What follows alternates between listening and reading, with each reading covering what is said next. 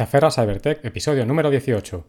What about getting a department that can look at young men that's looking at uh, women that looking at uh, their social media? What about doing that? Looking into things like that, and we can stop that that way. I'm like Ricky Bobby. And you know what's so funny?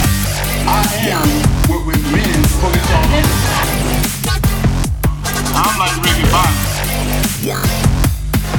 We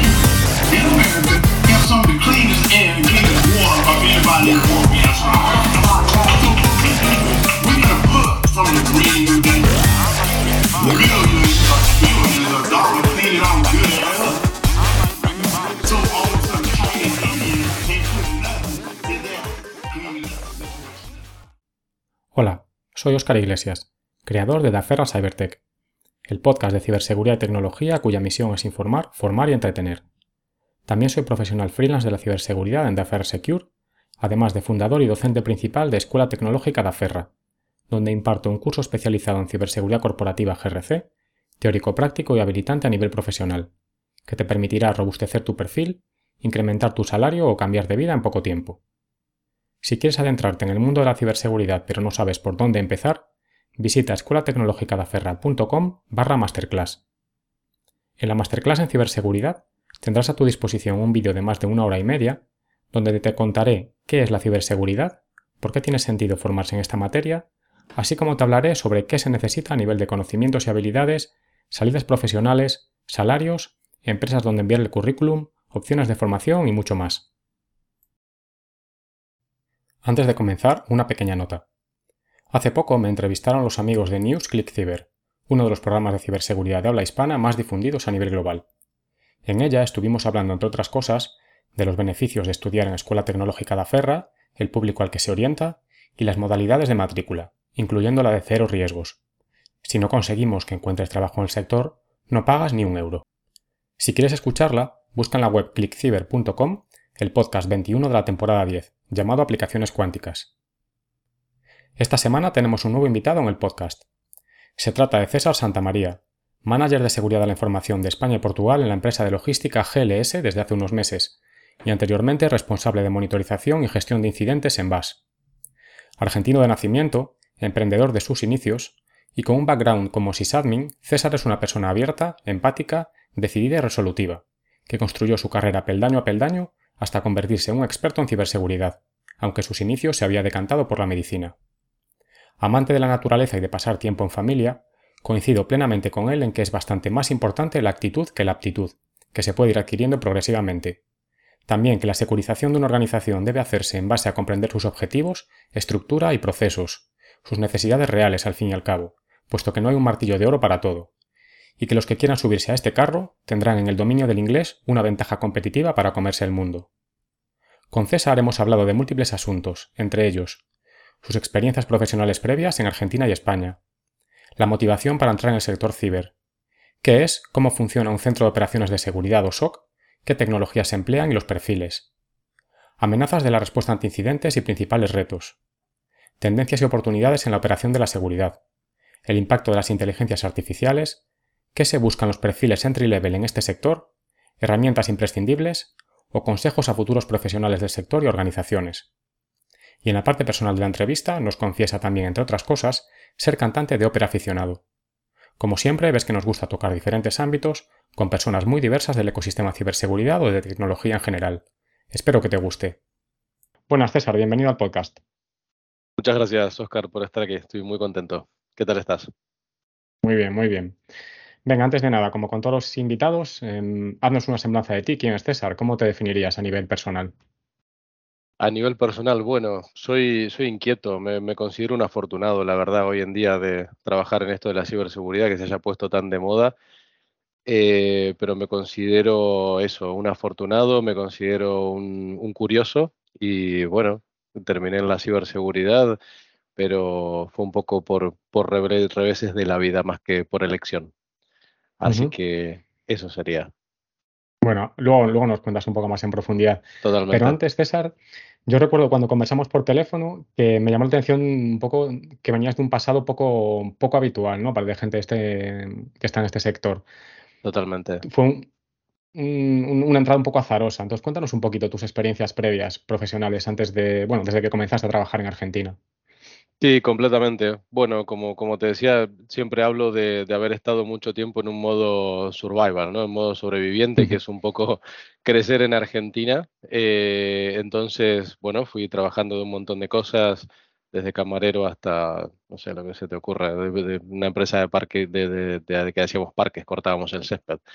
Eh, luego, bueno, cuando me- estaba estudiando fue que se me complicó un poco con, con una carrera que seguía, que era medicina y dije, bueno, a ver qué, qué me pongo a estudiar que, que pueda funcionar. Y trabajaba en un centro médico y un paciente me decía que me veía pinta de informático siempre, porque siempre era muy manitas, siempre que teníamos algún problema con alguna impresora o con algo, estaba ahí cacharreando, me gustaba y digo, bueno, le voy a dar una, una, una prueba y probé y al poco tiempo ya estaba trabajando en informática. Eh, pero bueno, siempre mucho más alineado a redes, servidores, un poco sysadmin, ¿no? ujú. ¿Y, y qué fue lo que te llevó, qué te motivó a, a entrar en el sector de la ciberseguridad? Bueno, la ciber en realidad la encuentro un poco por rebote, porque yo siempre me consideré sysadmin, eh, siempre me consideré, siempre, me encantó siempre montar servidores, tirar cables. De hecho, aparte de mi trabajo en Argentina, tenía con un amigo una, una pequeña empresita con la que hacíamos cableados, certificaciones, instalábamos servidores y ese tipo de cosas. Y mm, bueno, eh, creo que terminé haciendo un burnout de, de- de muchos años, con pocas vacaciones, mucho trabajo, trabajar de, de, sol a sol, eh, como sysadmin en un centro médico con una presión muy alta, como te imaginarás, estaba todo digitalizado, era bastante complejo. Y en algún momento de todo ese camino decidí montar dos proyectos. Por un lado, digitalizar todo el CPD de ese centro médico, eh, reestructurar todo el cableado, todo lo del switching de piso, meter fibras, llevar todo, virtualizar, o sea, a tope con, con todo. Eh, eso a nivel profesional y a nivel personal decidí que, que quería vivir en, en Europa. Entonces mm, me puse dos años, hice dos, dos, dos, eh, dos proyectos en paralelo y uno lo implementé laboralmente allí con, con éxito y el otro, como ves, también con éxito fue venir a, venir a vivir a España hace ya más de seis años. Em, así que básicamente vine para España, eh, pero claro, mi idea era tener una tienda, ser independiente, no sé, me, quería sacarme esa espinilla y puse una tienda de microinformática, daba clases, que también era algo que, que quería probar, que, que siempre me, me gustaba, tenía como esa sensación de que me gustaba explicar, que me gustaba cuando la gente se interesaba por algo, me, me- me gustaba mucho romper los míticos, los mitos de la informática, ¿no? Porque eh, a mí me pasa, por ejemplo, cuando leo una ley que digo, es que no entiendo cómo la gente entiende esto. O sea, no entiendo que lo entiendan. No es que no entiendan la ley, no entiendo que lo entiendan. Eh, y claro, entiendo cuando a la gente le pasa lo mismo con, con la informática. Entonces me encanta, me gusta mucho siempre que puedo romper esos mitos de, de la informática, ¿no? A gente que viene de otros, de otros palos. Entonces monté mi tienda con mi diseño de logo, con mi diseño de muebles, con todo lo que, lo que quería. Una inversión bastante fuerte ahí. Pero bueno, quizá el location, location, location me falló bastante porque fue en Asturias, en Gijón por, puntualmente. Em, y al final me encontré trabajando más que, que cuando estaba en la clínica, porque entre las clases y la tienda y las reparaciones y alguna empresita y demás, es que trabajaba de lunes a sábados todo el tiempo y económicamente no me era para nada rentable. Entonces en algún momento decidí volver a vender mi alma y volver al mundo corporativo eh, nada, salí a buscar trabajo, y hice un currículum después de 15 años eh, y me llamaron de, de Capgemini eh, para, otra, para otro puesto que no tenía nada que ver, era, creo que estaba más relacionado a gestión de identidades o alguna administración de Active Directory o algo por el estilo. Eh, y en la entrevista estaba el manager del SOC, que también la parte de, de Identity creo que dependía de él o algo por el estilo, estaba por alguna razón en la, en la entrevista y bueno, esa misma tarde me llamó y me dijo que tenía otra propuesta, me contó un poco lo que era un SOC. Yo no tenía ni idea de, de, de eso. O sea, siempre digo que hacía seguridad como sysadmin antes de que estuviera de moda, ¿no? O sea, al menos en Argentina no se hablaba siquiera de la seguridad. O sea, la seguridad era una pata más de cualquier implementación, de cualquier desarrollo.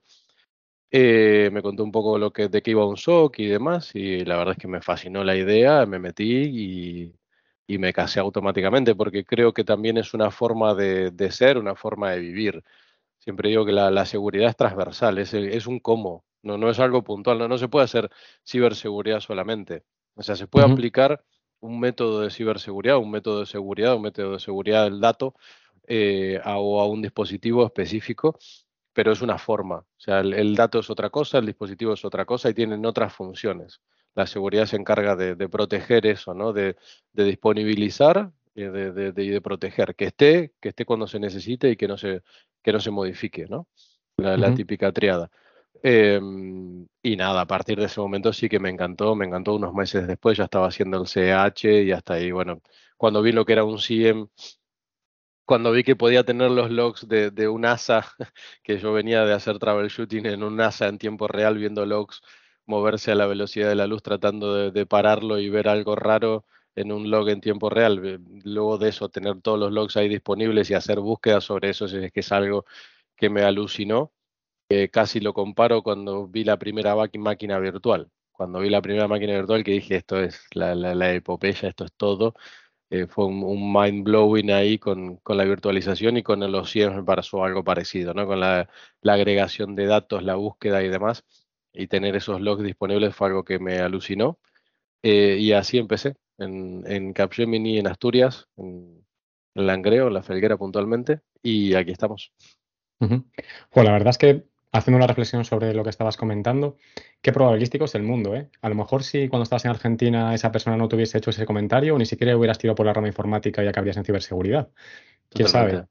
Totalmente, Sí, sí. totalmente, Y luego el creo... comentario... Mm. No, dime, dime, dime, perdona. No, no, termina.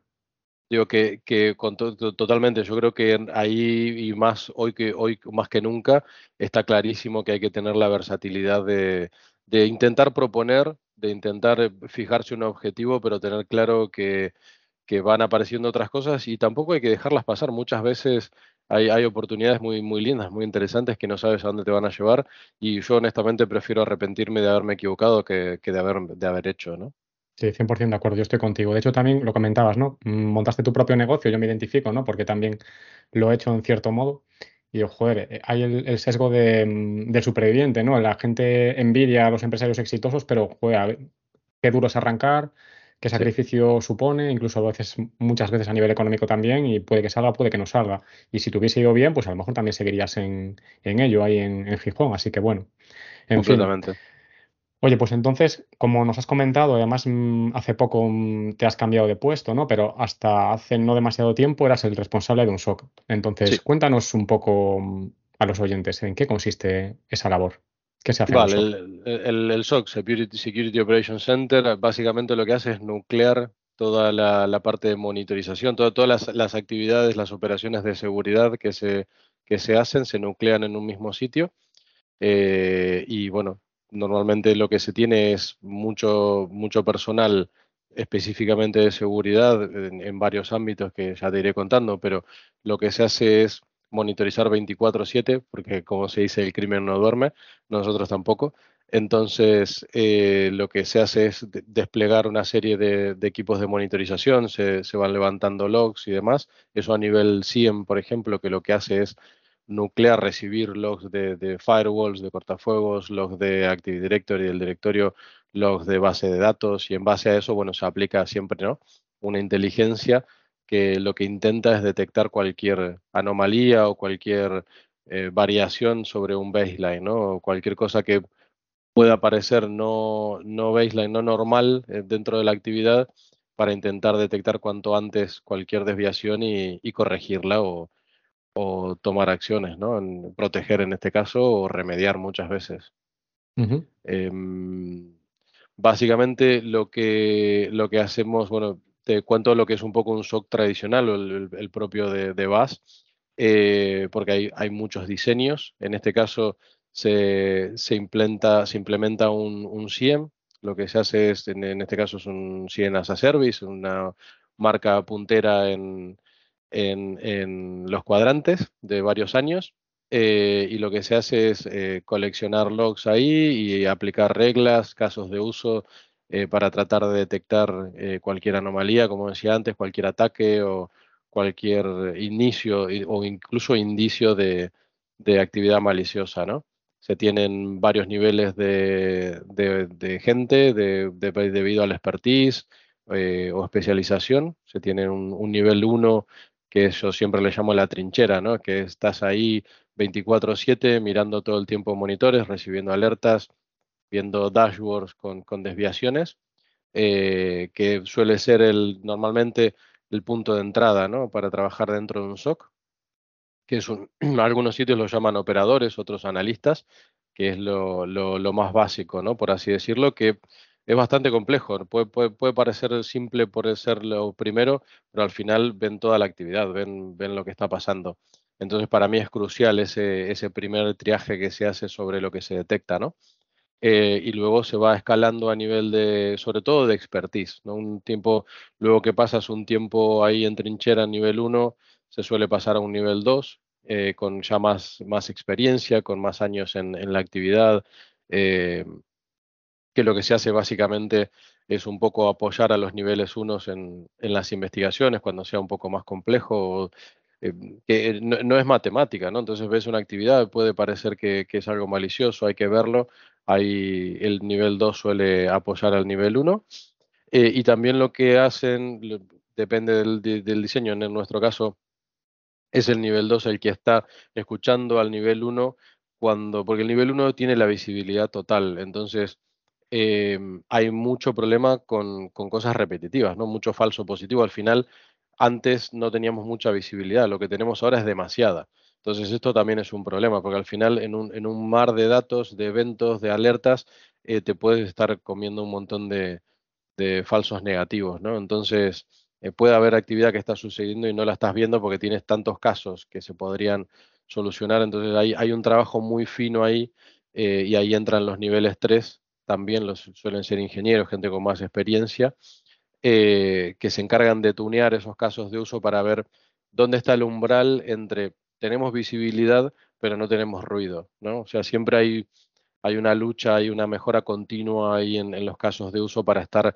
intentando afinar al máximo, eh, no, que no se nos pase nada, que sí está sucediendo, pero que no tengamos demasiado ruido y al final el momento que sí pase algo no, no lo veamos, ¿no? Eh, dime, No, es un poco un arte eso, ¿no? Establecer justo el punto en el que...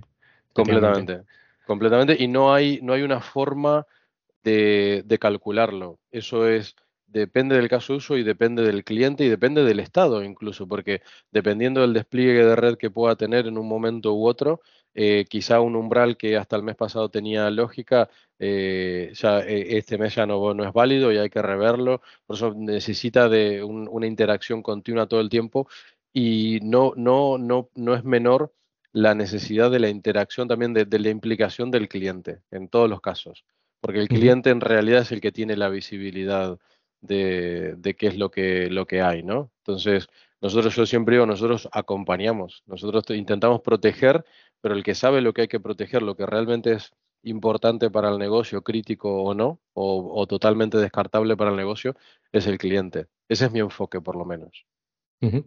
Y mm, el SOC a nivel personal, em, ¿cuántas personas lo forman? Digamos un SOC medio, ¿no? A lo mejor que dé servicio a empresas medianas y grandes. ¿Cuántas personas hay? ¿Qué, qué perfiles tienen? ¿Están presencialmente? ¿También en remoto? ¿Cómo, cómo se organiza todo esto? Mira, he, visto muchos, he visto muchos SOCs y los he visto de todos los tamaños y, a ver, nun- nunca suelen ser pocas personas porque al final hay que cubrir 24/7, 365. Entonces, eh, y mínimo siempre hay dos personas eh, por, por turno, ¿no? Turno mañana, turno tarde y turno noche. Entonces, dependi- eso dependiendo de la empresa, tendrán una rotación u otra, pero bueno, suelen ser más de personas de grupos de más de, de 10 personas, ¿no? Normalmente equipos de 10. En el caso de VAS, si bien como ya tenía algunos servicios gestionados de otros SOCs, eh, de otras empresas, por así decirlo, que prestan solamente algún, algún servicio, pero que son parte de, de la monitorización del SOC, hay mucha más gente. Hay mucha más gente, hay en, solo de niveles 1 y 2 andan, rondan los 80 personas. Entonces hay, hay mucho más, pero bueno, no específicos de una vez creado el SOC, sino que se incorporaron al SOC eh, como para nuclear toda esa actividad, ¿no? Toda esa monitorización y demás, pero también aparte de solamente, o sea, no, no, solamente se monitorizan las herramientas tanto como el SIEM y demás, hay mucho, muchos servicios gestionados. Muchas veces las empresas, aparte de que les lleves un, el SIEM que puede ser propio o que puede ser el que les brindes, muchas veces te piden que les gestiones cortafuegos, WAF, eh, firewalls de, web, eh, IDS, IPS, antivirus, eh, XDR, lo, que sea, ¿no? Mucha, mucha herramienta de incluso suites completas como puede ser un, un Office 365. Eh, y todo ese tipo de cosas lo hacemos. El correo electrónico, que es muchísimo también el trabajo que hay hoy por hoy a nivel de protección de correo electrónico. Entonces, eh, está muy bien la automatización y hay muchas cosas que se pueden cribar, pero claro, luego el, ojo humano al final es el que muchas veces tiene, tiene el, pulgar arriba o pulgar abajo para definir si algo está bien bloquearlo o había que dejarlo pasar, ¿no? Entonces, eh, eso, es, esos son tipos de servicios. Y una duda que tengo, el, a nivel de distribución geográfica, ¿los proveedores de SOC que suelen tener todo centralizado o tienen quizás algo distribuido de tal manera que luego en horario nocturno puedan prestar el servicio desde otro país, etcétera? Bueno, también he visto las dos cosas y en el caso de, de la idea también es eh, emplear una parte de los equipos desde la TAM, que, hay mucho negocio allí también. Eh, y he visto, claro, hay calculo que conoces esta, esta frase de follow the sun. Normalmente cuando hay una empresa con presencia global, lo que se intenta es tener diferentes equipos en diferentes países para que siempre eh, haya alguien en horario laboral, digamos, eh, cubriendo toda la, la, operativa. Cuando un SOC es un poco más chico, normalmente lo que se hace es estar 24/7 o incluso teniendo eh, otros SOCs de parte de la misma empresa y demás, a veces eh, un, cliente se centraliza en, una, eh, en una sola sede y se lleva 24/7 desde ahí. pero bueno, son, son modelos, ¿no? Son modelos. me parecen que son válidos ambos. Al final, más que si estás o no en horario laboral, a mí lo que siempre me pareció crítico es conocer la operativa del cliente conocer la operativa del cliente, es decir, saber cualquier cosa que esté relacionada con cosas críticas, eh, le, tienes que prestar eh, eh, especial atención, sean las 3 de la mañana o las 3 de la tarde. y por otro lado, tener muy bien definido todas las matrices de escalado, qué es lo que espera el cliente que, le digas cuando detectes algo, o no. Muchas veces te dicen, no, no, quiero, solamente quiero tener noticias si tengo un fuego, un fuego real y grande. De, otro modo, no me escribas, no me llames y hay otros clientes que te van a decir cualquier cosa que detectes, así sean las 5 de la mañana, me llamas. Eso es un poco ahí em, acordarlo con, cada cliente, ¿no? Dependiendo siempre, obviamente, se ofrece un servicio estándar, pero luego una vez que se hace un análisis inicial de, del tipo de cliente, se llega a, a ese tipo de acuerdos. Vale, entendido. Hablabas también eh, cuando conversamos en, la anterior ocasión que tú habías gestionado el proceso de diseño y puesta en marcha de, al menos un SOC.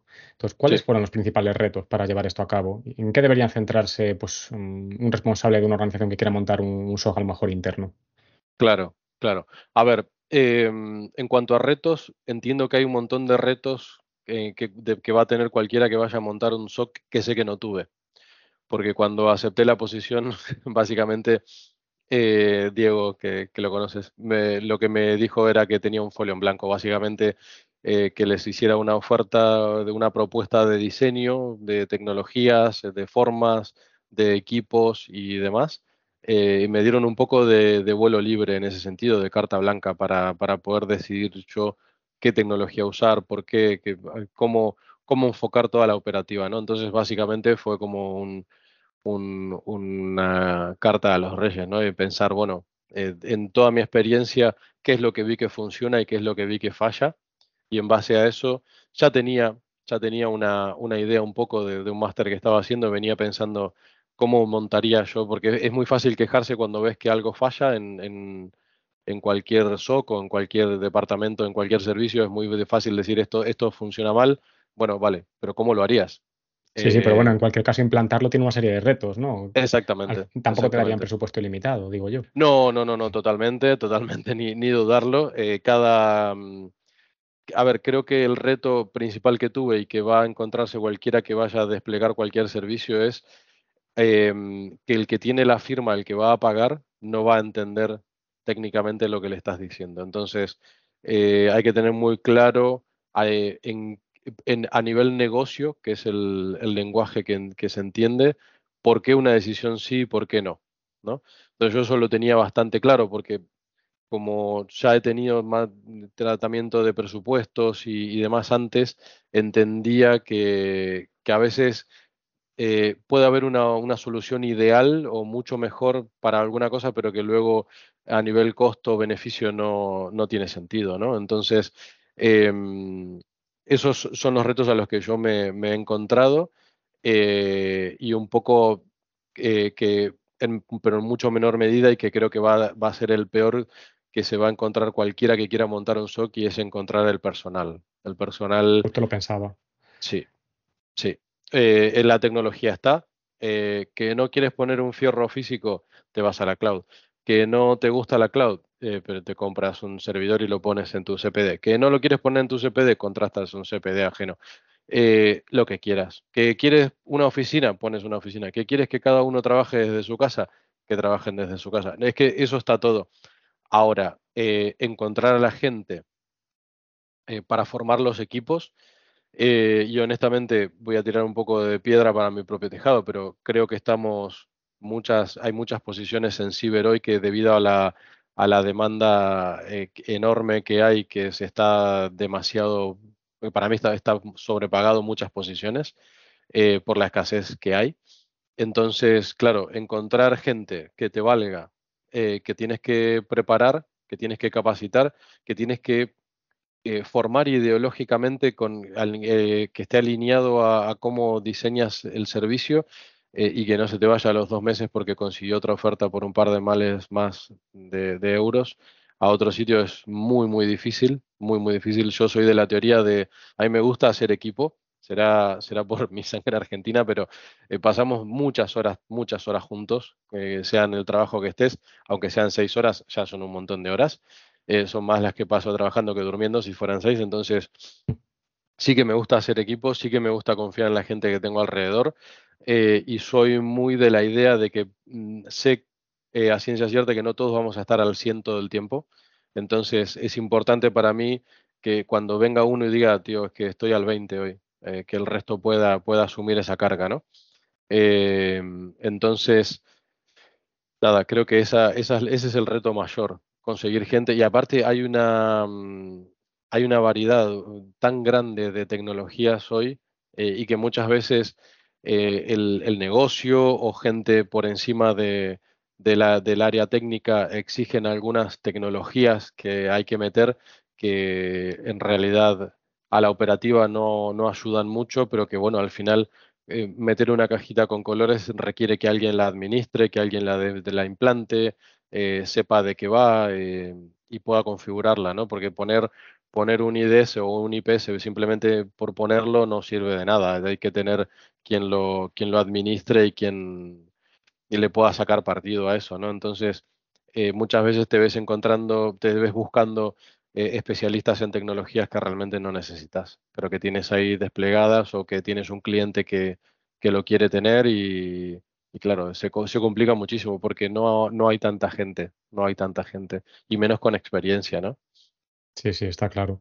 Oye, y tú que también tienes bastante experiencia prestando servicios y viendo un poco lo que hay en el mercado, ¿qué opinas de, la convergencia de servicios, incluso la prestación de, servicios gestionados a, pues a, grandes, pequeñas, medianas empresas? ¿Lo, ves adecuado? ¿Crees que está en crecimiento? ¿Es apetecible por parte de los clientes? ¿Cómo lo ves esto? A ver, yo creo que em, lo, veo muchísimo, lo veo muchísimo. De hecho, el, diseño que hice justamente del SOC fue, fueron, eh, hubo dos puntos claves. Eh, primero, que cada servicio que fuéramos a prestar fuera totalmente modular, cualquiera, nivel 1, nivel 2, nivel 3, nivel de FIR, que para el que no sepa ya es un, cuando pasa algo crítico que para el negocio, es, es, un equipo forense extremadamente capacitado para intentar contener cuanto antes y recuperar la operativa cuanto antes, porque eso es lo que realmente le duele a cualquier negocio, estar parado.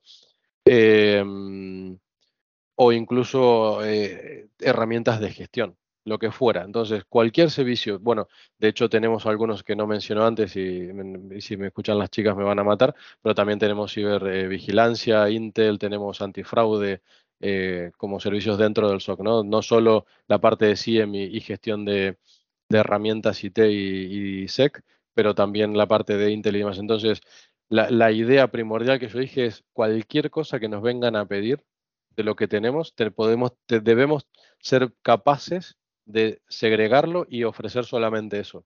¿Por qué digo esto? Porque en mi experiencia he visto eh, clientes que tienen su propio SOC, pero que tienen mucho problema con el nivel 1. Entonces, prefieren externalizar el nivel 1. Esto es un caso muy típico. El nivel 1 es el más complejo porque la gente se quema mucho, porque suele ser 24/7 con rotación. Entonces, eh, tiene algunas, em, cosas que le hacen más complejo ¿no? la, durabilidad de, de los técnicos. Entonces, prefieren externalizar el nivel 1 y que ya tener equipos más especializados para que reciban alertas una vez que esté cribado el falso positivo, ¿no? Eh, o incluso decir, tengo el nivel 1 que funciona perfecto, pero necesito especialistas, poner los especialistas, niveles 2, niveles 3. Eh, tengo mi SOC, pero necesito que alguien me administre el antivirus o simplemente porque quiero, quiero tener más de un proveedor. Entonces, a uno le doy el nivel 1, al otro el nivel 2, a otro la gestión de mis firewalls, por ejemplo, o de mi antivirus o de la herramienta que fuera. Eh, entonces, eso, eso fue un paso fundamental. Entonces, lo que veo es Em, lamentablemente, como en casi todo, eh, muchos de los clientes llegan a, buscar un servicio de SOC porque tuvieron algún tipo de susto o, algo que fue más que un susto, ¿no? Entonces, eh, ahí entra la, conciencia, ¿no?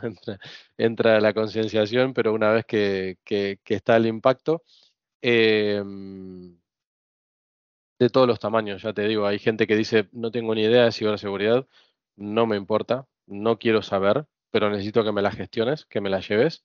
Eh, lo he visto también. O necesito eh, ser compliant con tal regulación y necesito tener un SOC, necesito tener un 24/7 y necesito que si tengo algún tipo de brecha, alguien me lo informe para poder informarlo a las autoridades. Eso lo he visto también. Em, entonces, tipo de cliente, cualquiera, de cualquier tamaño, cualquier tipo. Lo que sí me parece a mí en cuanto a lo que decías antes de los servicios gestionados y demás, para mí la, convergencia incluso de los servicios, ¿no? Es el SOC es un gran sitio para quitarte un montón de problemas. Porque eh, justamente convergen ahí muchas de tus capacidades. Te puede administrar las redes, te puede administrar tu directorio activo o los accesos, un IAM o lo que fuera eh, Identity Access Management, de gestión de accesos, gestión de usuarios privilegiados, gestión de antivirus, gestión de parcheos, gestión de vulnerabilidades.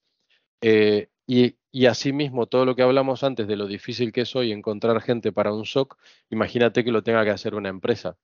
Claro, claro. O sea, yo, yo desde el punto de vista de servicio gestionado, externalización, lo veo obviamente adecuado, ¿no? Optimización de recursos financieros, recursos humanos que son muy escasos y demás. Pero la parte de servicios convergentes ya tengo más dudas, porque al fin y al cabo lo veo como un punto débil, quizás depender de un único proveedor o de un subconjunto muy reducido de tecnologías, aunque sean para diferentes controles de seguridad, pero quizás lo veo un poco una debilidad eso. Y, es verdad que se está apostando por eso porque tiene también muchas ventajas, entre ellas simplicidad a la hora de gestionarlo, ¿no? Desde el punto de vista del cliente, pero, pero mm, tengo ahí mis dudas. Sí, a ver, al, al, final, eh, nosotros que somos eh, tan fan de la redundancia y la alta disponibilidad, tener todo centralizado en un solo proveedor es un poco lo peor que, podríamos imaginar. Pero yo creo que el fallo ahí es si centralizas todos tus servicios en un solo gestor, en un, externo, eh, y no tienes un segundo gestor o un, segundo mm, servidor, ¿no? Un, un, segundo proveedor de servicios, lo que necesitas es tener mucho compromiso por tu parte. Es decir, no es simplemente decir, oh, no, es que la seguridad me la lleva a tal empresa y te olvidas. Es que ese es el fallo. Porque claro, no, no tienes por qué entender de seguridad o no, pero sí hay forma de saber si el servicio que te están dando es bueno o no. Sin, llegar, sin llegar a un incidente, pero necesitas, necesitas comprometerte. Yo he tenido clientes que honestamente sabía que no leían los reportes y me mentían a la cara en cada, en cada reunión mensual en lo que yo iba a contarle todo lo que habíamos visto durante ese mes y que no te, te dabas cuenta que no habían ni mirado el reporte y que realmente no les importaba porque estaban al negocio y que lo entiendo, que lo entiendo completamente, pero necesitas comprometerte un poco. Necesitas comprometerte. No es que simplemente contratas internet, eh, te contratas la fibra y tienes internet. Sí, sí, Eh, desde al- luego. al- al- No, además es que hay que tener en cuenta que mucha gente a lo mejor no es consciente, pero los problemas reputacionales y le- legales y económicos, llegado el momento, en caso de sufrir un ciberincidente grave, van a ser tuyos, porque tú, a nivel de riesgos, estás transfiriendo, compartiendo la responsabilidad, pero a nivel responsibility en inglés, pero la accountability sigue siendo totalmente tuyo, así que totalmente. cuidado con totalmente. eso. Sí, sí. Totalmente. Y, y sí, ahí la integridad es un poco más- menos válida, pero por eso decía antes lo de hablar el lenguaje del negocio. No le- no- para mí no tiene sentido que digas, no, porque si tienes una brecha y se comprometen los datos de carácter personal. No. Eh, dice, vas y dices, tío, es que si te roban tu base de clientes y les mandan un correo en tu nombre y la gente te denuncia por fraude porque alguien les genera una página igual a la tuya, que te lo muestro, lleva cinco minutos hacerla, eh, y estafan a tus clientes, en dos meses no tienes negocio. Totalmente. ¿Cuánto vale eso? ¿O cuánto vale que tu planta esté parada 24 horas? Y no hablo, y digo 24 para no exagerar, pero ¿cuánto vale que tu planta esté parada dos horas? A cualquiera que tenga un- una, una planta, una, una planta industrial, le dices, no, no, es que esto te puede parar la actividad durante mínimo dos horas. ¿Qué número le pones a eso? Y ahí los números cierran. O sea, Sí, sí. eh, hay mucho todavía de la cultura de que IT y seguridad somos un gasto hasta que dices, vale, mira, pero si pasa esto, que es extremadísimamente probable que vaya a pasar, pero no, no pues, pero ¿quién me va a atacar a mí? Es que no te van a atacar a ti. Van a encontrar una vulnerabilidad zero day que están súper de moda, eh, que con cosas que tenés expuesta a internet van a escanear y te van a atacar, pero sin siquiera saber que te están atacando. Eres un número, eres uno más. Entonces, para un ransom as a service, no, vas, no sos nadie, sos un céntimo más o diez céntimos más que tuvo que pagar por, por tener un, un, un ataque más. Pero a ti te va a paralizar. Te va a paralizar la operativa por lo menos 24 horas o según me dices que hiciste el último test de recovery, no funcionó. Entonces te vas a ir a la bancarrota. ¿Cuánto vale eso? O sea, cuando ves que deja de ser, cuando logras que la gente entienda o lo- los responsables entiendan que, que no es un gasto, que no estamos aquí para generarle un gasto a nadie, estamos aquí para cuando las cosas salen mal y que Murphy se mete muy en el medio siempre, van a salir mal en algún momento. Y si no salen mal, por lo menos vas a tener la tranquilidad de que si salieran, eh, estarías cubierto y muy probablemente también no salieron mal porque invertiste en su momento lo necesario para proteger alguna cosa que, porque tenemos una cultura en la que, bueno, seguramente lo has, lo has visto en, en Taleb, pero nadie, nadie felicita al, al que previene, ¿no? Siempre se felicita al héroe que, que, que interviene cuando ya explotó todo, pero y el que evitó que esa bomba explotara, nadie, nadie le va a dar nada. Bueno, na- no, quizá no nos llevemos rédito por eso, pero para mí la prevención es súper importante, súper importante. no. Y, y Desde, a ver, desde el punto de vista racional, te exponen el escenario tal y como tú lo cuentas y tiene todo el sentido, ¿no? Pero luego al final dicen, bueno, pero nunca me ha pasado nada por el momento, al vecino tampoco le ha pasado nada, pues quizás podemos tirar tal y como estamos, ¿no? Y luego también hay que decir que este tipo de servicios son de muy alto valor añadido y baratos precisamente no son. Totalmente, totalmente, pero yo sé algo que, creo que me traje de, Argentina, que lo aprendí muy claro, es una cosa es pedir dos millones de euros o, o un millón, y otra cosa es pedir 100, 100k por mes. Son Sí, sí. completamente diferentes. Entonces yo lo que digo es, eh, porque claro, muchas veces eh, esto es como cuando eh, te, te- tienes una puntada en el pecho a los 40 que al día siguiente te vas a CrossFit, a Pilates y, y todo, todo junto, ¿no? Y a la nutricionista y bueno. eh, entonces, claro, cuando viene un cliente que acaba de ser atacado que, o, o- o tuvo un susto, como digo, eh, quieren poner todo junto. Entonces, claro, le dices, mira, este es el plan ideal y te vas a gastar X y, abren los ojos como platos y pero es que no lo puedo pagar.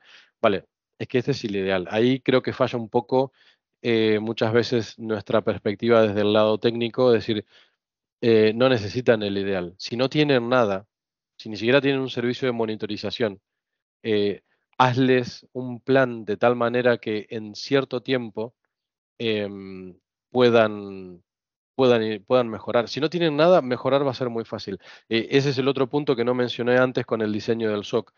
Eh, algo que a mí me pareció fundamental es tener un, un punto de contacto, un POC, eh, para cada cliente. ¿Qué significa esto? Eh, puedes montar hoy cualquier currada, cualquier currada, cualquier CIEM eh, en la nube y activar eh, la suite de Mitre y vas a tener más de 200 casos de uso. No sirve absolutamente de nada. ¿Por qué? Te va a dar compliance, te vas a dar compliance por lo menos sí, pero ¿le va a servir de algo al cliente? Probablemente no. ¿Por qué? Porque tienes que ver qué le duele a ese cliente. Para mí es fundamental, antes de hacer cualquier despliegue o cualquier cosa, eh, juntarse con el cliente y decir, ok, explícame tu negocio. No me digas, no, porque tengo un firewall, no me importa. No me importa qué tecnología tengas. Contame en qué se basa tu negocio, dónde te va a doler si te pegan. Porque en base a eso vas a ver qué está expuesto de lo que, de lo que es crítico para su negocio y a partir de ahí puedes diseñar un plan para ir protegiendo desde lo más crítico a lo no tan crítico, ¿no? Entonces, quizá no puedas eh, cubrir todos los accesos, bueno, pero la base de datos, que es lo crítico de, ese negocio, dale, algún tipo de protección extra, sabiendo que vas a tener usuarios intentando meterse, por ejemplo, ¿no? Entonces, bueno, no, at- atacas la base de datos y no atacas la parte de, de accesos. Eh, entonces, eso para mí es fundamental. Eh, En mi experiencia, algo que vi que es totalmente em, game changing es eh, acercarte al cliente, entenderlo, entender su negocio, que no, le vas a vender ciberseguridad, ellos no van a contratar ciberseguridad, lo que van a contratar es que, su negocio esté cubierto, esté protegido. Entonces, para mí esa cercanía, y lo noté eh, con gente de todos los idiomas y países, em, muchas veces hasta clientes que habían avisado que no iban a renovar un contrato lo han renovado por años, eh, simplemente cambiando ese detalle, ese detalle de, acercarse y de decir, no, pero es que esto a mí me genera ruido, vale, démosle una vuelta, ¿qué quieres ver y qué no quieres ver? Entonces, ahí es que yo vuelvo siempre a lo mismo, quizá eh, por, por mi experiencia conociendo tanto el negocio, porque yo lo que fui a proteger es lo que estaba allá. Entonces, em, para mí era muy claro, claro, es que si tienes una historia médica, si tienes a un, un paciente en quirófano y el médico depende de- del ordenador para poder ver una, una placa radiográfica digital, para poder ver dónde está, entiendes que eso es más importante que el correo electrónico. ¿Me explico? Entonces, si sí. tienes claro cuál es el negocio, tienes claro qué es lo primero que vas a proteger y en base a eso decir, bueno, ¿cuentas con un presupuesto? No, vale. Te digo, esta es la opción ideal, esta está muy bien eh, y con esta podemos empezar. Eh, y de ahí cada cliente decidirá y, al final volvemos, vuelvo al punto que mencionaba antes, la decisión la tiene el cliente. ¿Cómo, cómo y qué quiere proteger la va- lo va a tener él? Porque es quien, quien conoce, ¿no? Puedes hacer todas las recomendaciones desde tu punto de vista técnico, eh, desde seguridad, pero la decisión última es siempre de- del cliente que es el responsable, ¿no? Sí está claro. Yo creo que la foto con la que me quedaría es al final, en el estado actual de cosas, por desgracia, yo creo que si proteges tus activos críticos ya estás mm, por delante del 80% de, de la mayoría de las organizaciones de- del, del país, diría. Totalmente. Y, y luego la probabilidad de que te ocurra un incidente grave no es cero. Puede que a lo mejor no sea muy alta en estos momentos, pero cero desde luego no es. Pero si ocurre, el último informe que yo leí, creo que era de Google, decía que el 60% de las organizaciones a las que ocur- le ocurría eso quebraban. O sea que No. bueno, hay que, hay que valorar coste-beneficio. Totalmente. Totalmente. Vale, César. Y mm, a la hora de operar el, el SOC, ¿cuáles eran los principales problemas que, que te encontrabas? ¿Y cómo era tu trabajo en el día a día?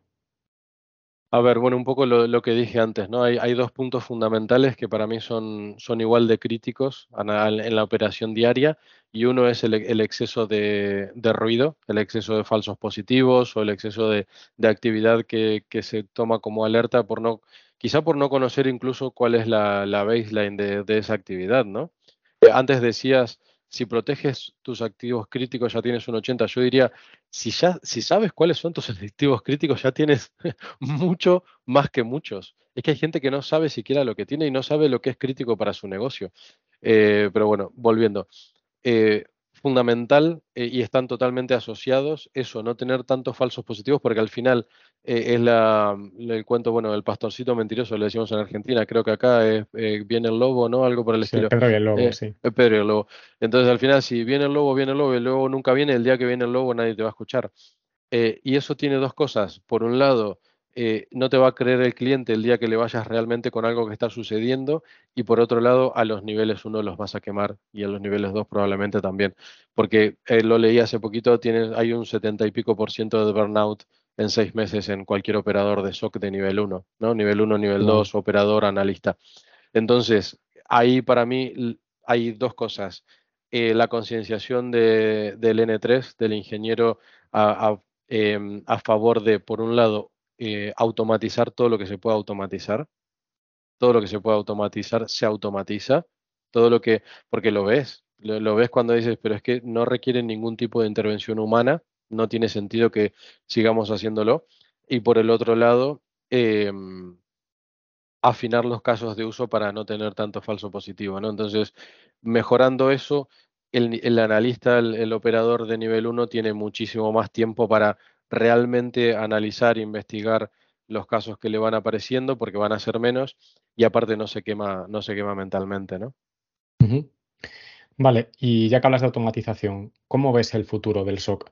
¿Cuáles crees que, mm, que son las, las próximas tendencias, amenazas, oportunidades, tanto a nivel de ciberdelincuencia como a nivel de, de protección, ¿no? Y, y de servicios que se pueden ofrecer para, como contramedida a este tipo de cosas? ¿Y cómo nos impactará la IA? Bueno, iba- bueno, justamente iba ahí, justamente iba ahí. Eh, la IA, más allá de que está súper de moda eh, y que se le están poniendo para mí atributos un poco exagerados, pero bueno, es lo que tiene. Sí, yo creo que está un poco pervertido el término ya en estos momentos. Sí, Ya sí, cualquier completamente. cosa ya, vamos, Completamente, vale. sí. Sí, sí, sí, sí. Bueno, pero ¿hasta qué punto es, es un algoritmo? ¿Hasta qué punto es machine learning? Y, en qué punto empieza a ser IA, ¿no? Eh, pero no importa, no importa. Lo que nos importa es la asistencia. Eh, al final, un, proceso automatizado te va a asistir al humano. Yo lo que creo, eh, veo a la IA como simplemente un- un paso evolutivo normal de la informática. Antes nos costaba hacer cálculos a mano, luego los cálculos los hizo una calculadora, pero había que meterlos a mano y hoy los cálculos los hace un ordenador. Entonces, eh, para mí más que, una amenaza, al contrario, es, asistencia, es, mecanizar todo lo, automatizar o mecanizar todo lo que sea automatizable. eh, y justamente el ser humano lo que tiene que hacer es aportar eso que es humano, ¿no? Eso que, que, mm, que quite el chiste este de tengo una solución, pero solo funciona para pollos esféricos en el vacío, ¿no? Eh, todo eso en la teoría funcionará muy bien, pero necesitamos el, toque de- del sentido común humano, ¿no? Si es que se puede decir sentido común. Pero veo eso, veo un gran asistente, veo que se, se podrán eh, implementar muchísimo, los casos de uso los veo y casi ilimitados, pero una cosa es que lo vaya a resolver y otra cosa es que te vaya a asistir en la resolución. Eh, para mí el, es, es esto mismo. Eh, te puede ayudar tener IA en, en actividad de, no sé, por ejemplo, el análisis de, de user behavior, por ejemplo, el UBA, que, que se usa mucho en, en los SOCs, que analizan un poco, hacen cruce de la actividad del usuario y te pueden dar eh, un- una actividad sospechosa, pero claro, Está buenísimo, antes había que hacerlo a mano, había que ir a una fuente eh, y agregarla con otra fuente y ver la actividad, el host y demás, y podías buscar algo sospechoso.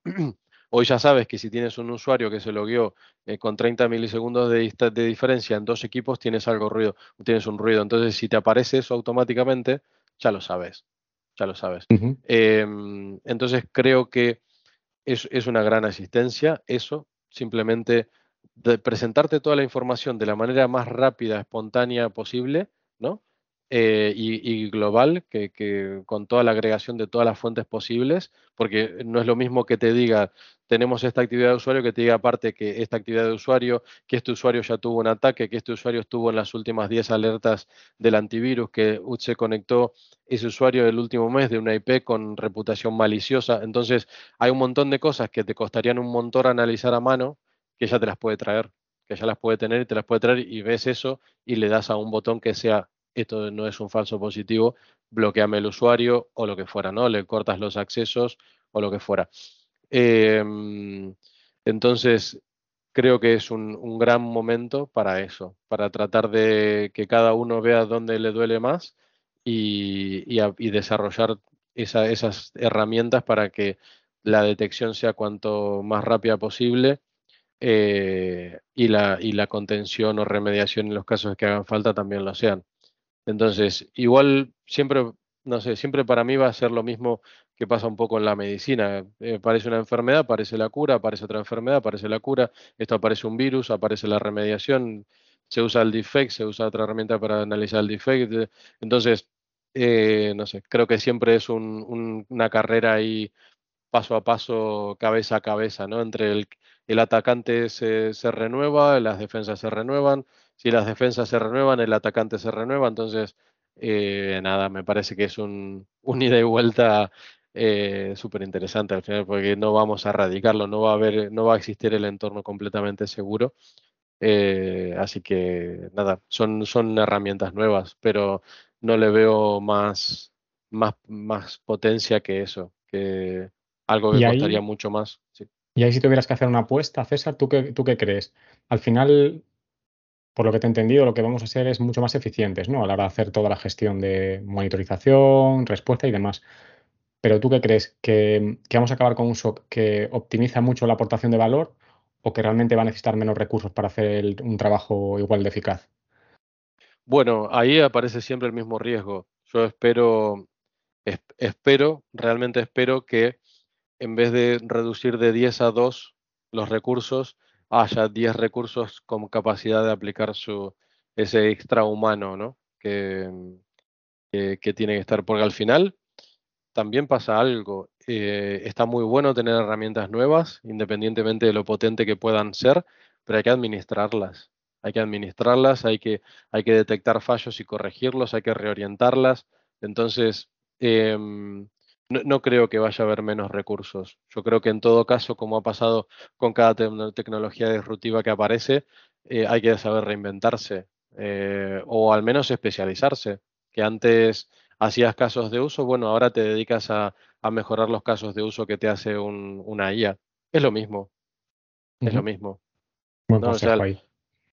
to- para mí, para mí es fundamental. Eh, hay que tener claro que si, si cualquier eh, mecanismo de automatización te quita tu trabajo, es que realmente estabas eh, infravalorado, estabas haciendo algo que no tenías que hacer.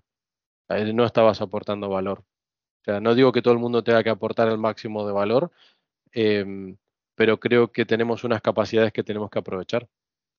No, si, claro. em, si tienes un extra que la máquina no va a tener, dedícate a aportar ese extra y que todo lo demás, que es súper pesado, porque aparte nos cansamos, nos duele, nos enfermamos, eh, todo eso que lo haga la máquina. Entendido. Oye, y mm, a nivel de formación continua, ¿no? Porque aquí estamos hablando de un centro que ofrece servicios que son muy complejos, muchas tecnologías, muchos fabricantes, amenazas que surgen diariamente de diferente índole. ¿Cómo hacemos para, para estar actualizados? ¿Tú qué sueles utilizar a nivel de herramientas y recursos de formación? Uf, bueno, eso, eso es, eso es un tema, eh, es un tema en sí mismo. Yo creo que eso es otra de las cosas. Em, Hoy tenemos más problemas, al menos en mi caso lo que veo es un problema más grande cribando la información que recibimos em, que realmente informarnos, ¿no? En, mi caso uso varios feeds, uso algo que me parece fundamental y no entiendo que no que haya sitios donde no se hace. Si tienes un equipo de Intel, ahí tienes un, feed, pero vale, pues súper valioso, súper valioso. Entonces, em, herramientas como MISP, tener un buen MISP bien cribado con una, con un par de fuentes en las que confíes, que te estén eh, dando indicadores de compromiso, IOCs eh, actualizados, eso para mí es fundamental, porque ya lo que hablaba antes, no es lo mismo que yo tenga una alerta de una IP que yo tenga una alerta de una IP que ya me viene categorizada como maliciosa, ¿no? Eh, entonces, o que mi equipo de Intel me haya dicho, eh, estamos viendo una campaña de ataque sobre otra empresa del mismo sector que tu cliente, que tal cliente, por ejemplo, eh, con estos IOCs, estas IPs, estos hashes, es que no te cuesta nada integrarlo. Lo metes en el SIEM y en el momento de que tengas una alerta o que tengas algún tipo de actividad contra eso, ya puedes saber de dónde viene, ¿no? Em, Entonces, básicamente para mí es eso. Honestamente no me interesan mucho las noticias, es decir, me leo todo lo que aparece, de, pero es que la, la si llegó la noticia es que el ataque ya pasó. Entonces, si estabas entre los targets, ya te atacaron. Entonces, eh, me, soy más fan de, de los feeds, de feeds oficiales, de los CERT, de, de, de ese tipo de, de feeds, ¿no? Entonces trato de ahí extraer todo lo que sea de valor como para tratar de darle la máxima prevención a toda la actividad que vemos. Muy bien. Pues luego pondremos alguno en las, en las notas del podcast. Totalmente. Y a nivel de personas, ¿qué perfil consideras que debe tener una persona que, mm, que se quiere dedicar a este ámbito? ¿Cuáles son los perfiles más buscados ahora? Si tuviéramos que definir un retrato robot de una persona que nos interesa para un SOC. A ver, yo tengo un- una visión un poco rara de, de la gente que pongo a trabajar conmigo, o al menos de cómo, cómo configuro, cómo configuro mis equipos. Eh, yo tuve en una mesa de ayuda a un amigo que ahora vive en Barcelona anecdóticamente y se dedica a lo que se quería dedicar antes de que trabajase conmigo en una mesa de ayuda y que era la carpintería. Trabajó creo que cuatro años conmigo, siendo eh, el primer número en el que sonaba, el primer interno en el que sonaba cualquier llamada de los usuarios. ¿Por qué? Porque habíamos trabajado juntos en un centro médico y yo lo veía domar fieras, gente totalmente iracunda, fuera de sí, preocupada o demás, y el tío les hablaba con una calma y una cosa que tiene que habla y, y contiene, contiene a los usuarios, al, al del tipo que sea. Entonces me lo traje a trabajar conmigo, atendía a los, a los, los llamados, la mayoría los, los, los recibía él eh, y luego asignaba a un técnico. No se enteraba de nada, no se enteraba técnicamente de qué le estaban diciendo. Él sabía que a uno no le funcionaba el correo, al otro no le iba la impresora, el otro no tenía internet, el otro había perdido, no sé, o no podía entrar a lo que fuera. eh, y él, en base a eso, abría un ticket a los técnicos. Entonces, los técnicos que solemos tener cierta reticencia a, a la interacción humana, tenían muchísima menos interacción porque normalmente todo se canalizaba por este, por este usuario, por este técnico, y, los técnicos hacían lo suyo, iban a ver lo que era técnicamente, lo resolvían y volvían. Entonces, para mí es muchísimo, pero muchísimo más importante em, la, la actitud que el conocimiento. El conocimiento está ahí. El conocimiento es simplemente buscarlo y dedicarle tiempo, pero vas a aprender casi de cualquier cosa que se te ocurra, lo vas a tener al alcance casi de la mano y muchas veces hasta incluso gratuito. Entonces a mí los conocimientos técnicos no me dislumbran. Eh, yo cuando entrevisto a una persona lo que me interesa es eh, cómo se posiciona, cómo se posiciona ante un problema, cómo se posiciona hacia el ocio, cómo se posiciona eh, hacia una tecnología nueva, ¿no? O qué, qué, qué hace, cómo- qué- lo que me cuenta, qué me, qué me cuenta que hace con su vida. Eso para mí me dice mucho más que todas las certificaciones que pueda tener. Em, entonces, lo que, si yo veo a alguien con ganas de aprender, pero no solo con ganas de aprender, porque ganas de hacer un montón de cosas tenemos todo. A mí me gustaría ser astronauta y no, no por eso estoy aplicando a la NASA. Entonces, em, si, si esa, esa, ese deseo está seguido por acción, no es que vengo, hice tal cosa, el otro, que pueden ser cosas súper básicas o incluso erróneas u obsoletas o totalmente inútiles. Yo he, cre- he creado cosas para mí mismo que son completamente inútiles, pero lo haces por el solo hecho de querer hacerlo. Eh, eso a mí me, me llama mucho la atención. ¿Por qué? Eh, un poco lo que decía antes, hoy por hoy la especialización técnica para mí eh, tiene muy poco, muy poco campo, porque cualquier día puede pasar cualquier cosa que deje completamente obsoleta tu, tu herramienta, la herramienta en la que te especializaste, o puede aparecer un jugador en el mercado que, que, que le cambie el juego y tu herramienta deje de, de ser competitiva y te tengas que ir para ese lado. Entonces, eh, para mí es una cuestión, la, la actitud, la actitud de, de aprender, de cacharrear, de, de que te guste, de que te guste lo que estás haciendo y no porque está de moda, no porque tu cuñado te dijo que se ganaba bien, no porque tienes un amigo programador que está ganando un montón o lo que fuera, ¿no? O porque viste Yo Robot y te quieres poner el hoodie ahí a tirar código en un Cali. Eh, no, te, das cuenta, para mí es, es, es algo que llevamos, ¿no? Una forma de, de ver las cosas.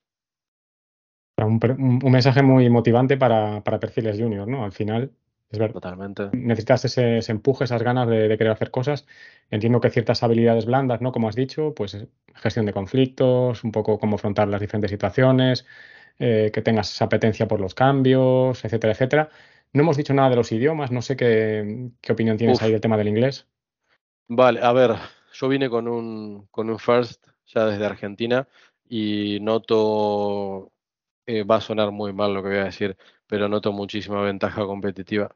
Es que yo he estado en situaciones en las que veía candidatos que por ahí, si yo hubiera estado del lado del, del entrevistador, hubiera elegido por sobre mí, pero mm, al momento en el que tienes una parte, aunque sea, o un cliente fuera de, de España, necesitas tener inglés y necesitas tener un inglés en el que te puedas comunicar realmente. No importa cómo suene, no importa que suene a martillazos, no importa que hables como si fueras un niño de 5 años, lo importante es que te puedas, que, entiendas al que te está hablando del otro lado y que puedas hablarlo. eh, y para mí es fundamental, pero completamente fundamental. Es algo eh, que hoy, no sé, me, parece básico, me parece, me parece tan importante como saber usar Outlook o Excel em, o cosas así, cosas súper básicas, porque aparte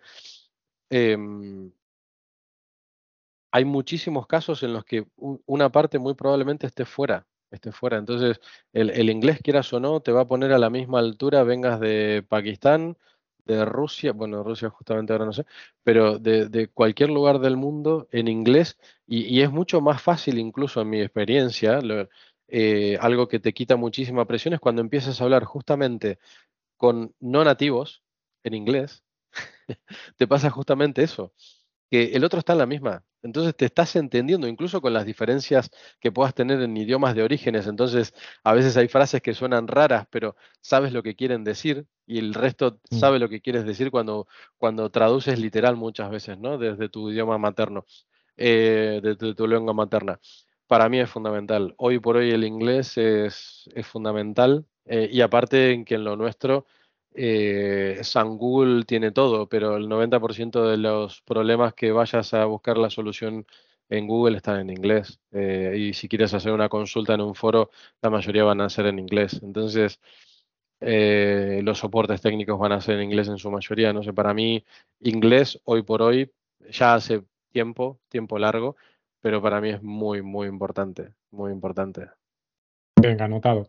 No sé si en el futuro quizás dejará de ser tan importante, ¿no? Con todas las tecnologías que están apareciendo ahora y demás, pero yo sigo pensando que sí, porque al final nosotros, no sé, no sé tú qué opinas, ¿eh? Pero yo sigo prefiriendo la interacción humana directa a que haya un, un interlocutor, aunque sea en tiempo real, que esté traduciéndome y, y esté con los auriculares colgados en la, en la oreja. Así que bueno, yo creo que el Pero- que consejo. Es que eh, incluso aunque tuvieras un, un traductor en tiempo real, si nosotros tuviéramos esta charla con un delay de dos segundos, Ya. sería complicadísimo. Sí, sí, sí. Y no te digo nada si es en persona y estar con cacharros en la cabeza no, no tiene ningún sentido. Exactamente. A, a menos que pongan el pescadito Babel de, de la guía del autostopista, va a ser muy complicado. Venga, ¿y qué consejos entonces daríamos a las personas que quieren orientar su carrera hacia aquí? A ver, eh, primero y principal para mí, no hay que tenerle miedo. Eh, por más que vengas de otro ámbito, del ámbito que sea, que no, incluso que no tenga que ver con la tecnología o con la informática, eh, que es un poco lo que dije al principio, para mí la, ciberseguridad es transversal y la informática no es más que una herramienta, no es más que una herramienta facilitadora de otra cosa. Entonces, si vienes del mundo de la carpintería, al final probablemente se te dé muy bien hacer, hacer diseños de impresión 3D. No sé, estoy tirando fruta de lo que me viene a la cabeza, ¿no? Entonces, al final es simplemente aprender una herramienta sobre lo que ya sabes. O vas a securizar lo que ya conoces. Que, no sé, vienes de trabajar en una, en una fábrica de algo eh, y, y has visto, conoces el, conoces el proceso, conoces el negocio, quizá hay forma de automatizarlo y lo sabes. Lo sabes en tu, en, tu foro interno, lo sabes, pero la tecnología no existe o la tecnología existe, pero nadie se puso a diseñarlo. Ahí tienes, tienes un nicho. Y si hablamos puntualmente de, de seguridad, es que hoy por hoy casi todo va a necesitar que lo securices. Entonces, tener un conocimiento fuerte del, del negocio, del que sea, ¿no? Esto sobre todo en casos de, de cuando alguien se quiere reconvertir. Entonces, si vienes con, con un conocimiento fuerte del negocio que sea, vas a encontrar en, en la, la ciberseguridad y la informática en general un aliado, un aliado enorme. Y en el caso de gente que esté, que esté empezando, lo que sí animo muchísimo es que es un campo tan amplio, tan amplio, que es que te gustan los drones, securiza drones, comunicaciones con drones.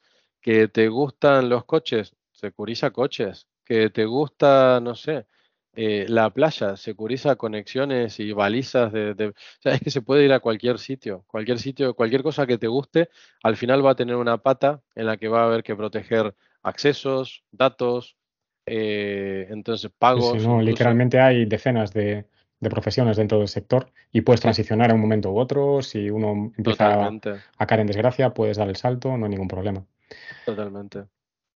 Y para, para cerrar ahora esta primera parte de la entrevista, aunque algo hemos soslayado antes, ¿no? Pero a los responsables de las organizaciones, empresariales, administraciones públicas, lo que sea, ¿qué consejo les daríamos? ¿Por dónde deberían comenzar para, para securizar sus negocios o sus empresas?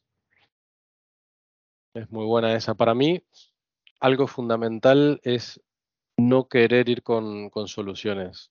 Es em, abrir la cabeza y escuchar y dejarse guiar para, para qué proteger. No, porque quiero, quiero poner un SOC. Es que no necesitas un SOC. Es que no tienes un directorio activo. Que te usan todos el mismo usuario y contraseña en, en tu ayuntamiento, lo que fuera, ¿no? Cualquier tontería, digo. Pero lo, que- lo- me refiero a esto con, eh, cu- cuéntanos el problema. Yo siempre digo, el usuario no diagnostica. El usuario no diagnostica. El usuario te dice, no tengo internet. Y eso puede ser que está bloqueada la base de datos. O sea, puede no tener absolutamente nada que ver, pero claro, el portal que está en .NET no le va, entonces para él no tiene internet. Em, entonces, me parece fundamental buscar eh, alguien que se tome el tiempo de escuchar qué es lo que necesita, porque todo esto siempre va a partir de una necesidad. O que incluso dices, mira, me gustaría para el año que viene o para el siguiente eh, meter una certificación de la que fuera. Entonces, decir, ir a alguien con quien realmente confíes y decir, este es mi problema, ¿cómo lo soluciono y cuánto me va a salir? O tengo esto, ¿puedo solucionar algo con esto? Bueno, este es el camino. Entonces, ahí creo que es un doble llamado, ¿no? Al, al cliente que necesita de nuestra ayuda, que nos planteen realmente cuál es su problema y que no nos vengan con soluciones prefabricadas que muchas veces no aplican a su caso. Eh, porque incluso muchas veces ni siquiera tiene que ver con nosotros. Muchas veces yo he detectado muchos problemas que son de legales. Muchas veces he visto cosas que van más para legales y protección de datos que, de ciberseguridad en sí, más seguridad de la información, sí, pero no necesitan un SOC. O sea, tienen que solucionar otras cosas primero, ¿no? que no saben los datos que tienen. Entonces, eh, por un lado eso, eh, no tener miedo a no entender, porque al final ningún técnico que se precie te va a hablar en nivel técnico porque no, no tiene sentido. Ya tenemos, hoy por hoy tenemos en, en nuestra mayoría, al menos yo lo veo en mi experiencia, eh, por más que hayamos sido muy, técnicos en nuestro pasado, eh, la mayoría hemos entendido que tenemos que desarrollar ciertas soft skills, entonces entendemos la necesidad de hablar el lenguaje de- del cliente, de la dirección, del ejecutivo y demás. Entonces, a no tener miedo a, plantear los problemas eh, y también, si se me permite, hacer ese llamado inverso, ¿no? Decir, cuando venga un cliente con un problema, no, le queramos vender lo que queremos implementar, no, le que- no, no, intentemos venderle lo que ya tenemos. Veamos realmente cuál es el, el dolor que tiene, dónde, dónde le duele a su organización y busquémosle una solución que muchas veces por ahí no, ni siquiera se la podemos dar, pero tengamos esa... em, Sí, hay que ser honestos, ¿no? Al final yo creo que tiene que ser un, un trabajo conjunto, como tú has Sí. dicho, ¿no? Las necesidades tienen que partir de un análisis de riesgos tecnológicos, ver que, que realmente qué es lo que le duele y cómo hay que protegerlo, Sí. pero pensar que la tecnología es la solución de todos los males, pues no, no, no es así. Ya lo decías Naya, ¿no? Que si crees que la tecnología es la solución a tus problemas, ni entiendes tus problemas ni entiendes la tecnología. Es una parte de la solución en muchos casos, en, en la gran mayoría de casos, pero no es la solución en mayúsculas, es una parte. Exacto, exactamente. Es una herramienta súper versátil, sí, y tiene una potencia enorme, pero es una herramienta, es una herramienta, solamente eso. Venga, perfecto. Pues ponemos aquí un punto, un punto y aparte y pasamos a la parte personal de la entrevista. Aquí primero vienen unas preguntas quizás un poco más sesudas y luego ya vienen las, las, las cortas, ¿no? De, de responder casi con monosílabos, pero bueno, tú lo que consideres. A ver, venga, ¿qué objetivos persigues a nivel personal en estos momentos? A nivel, a nivel personal, bueno, em, post pandemia reforcé mucho eh, mi necesidad. Vengo, vengo de un pueblo chiquito de la provincia de Buenos Aires, me encanta el verde, me encanta el campo y España me parece un país hermosísimo para eso. Entonces, a nivel personal, eh, estoy disfrutando, acabo de mudarme, estoy disfrutando muchísimo de estar en contacto con la naturaleza. Tengo la naturaleza a, metros, entonces. em, por un lado, eso, a nivel personal, volver a eso, enfocarme un poco en, disfrutar un poco más de la naturaleza de nuevo em, y, darle un poco más de tiempo a, la, familia, a, los, eh, algún hobby que tengo por ahí también, que hace tiempo que tengo un poco abandonado. Así que a nivel personal, eh, eso, no, no mucho más. ¿En qué has cambiado más desde la pandemia? Bueno, aparte de los kilos que me dejó de regalo, em, no cambié demasiado, honestamente. Al contrario, bueno, creo que, creo que me, rompió algún mito que tenía hacia mí mismo porque siempre me consideré bastante antisocial. Em, siempre me, me fue como muchas veces me sentía como un esfuerzo, ¿no? Estar con gente o con mucha gente al menos.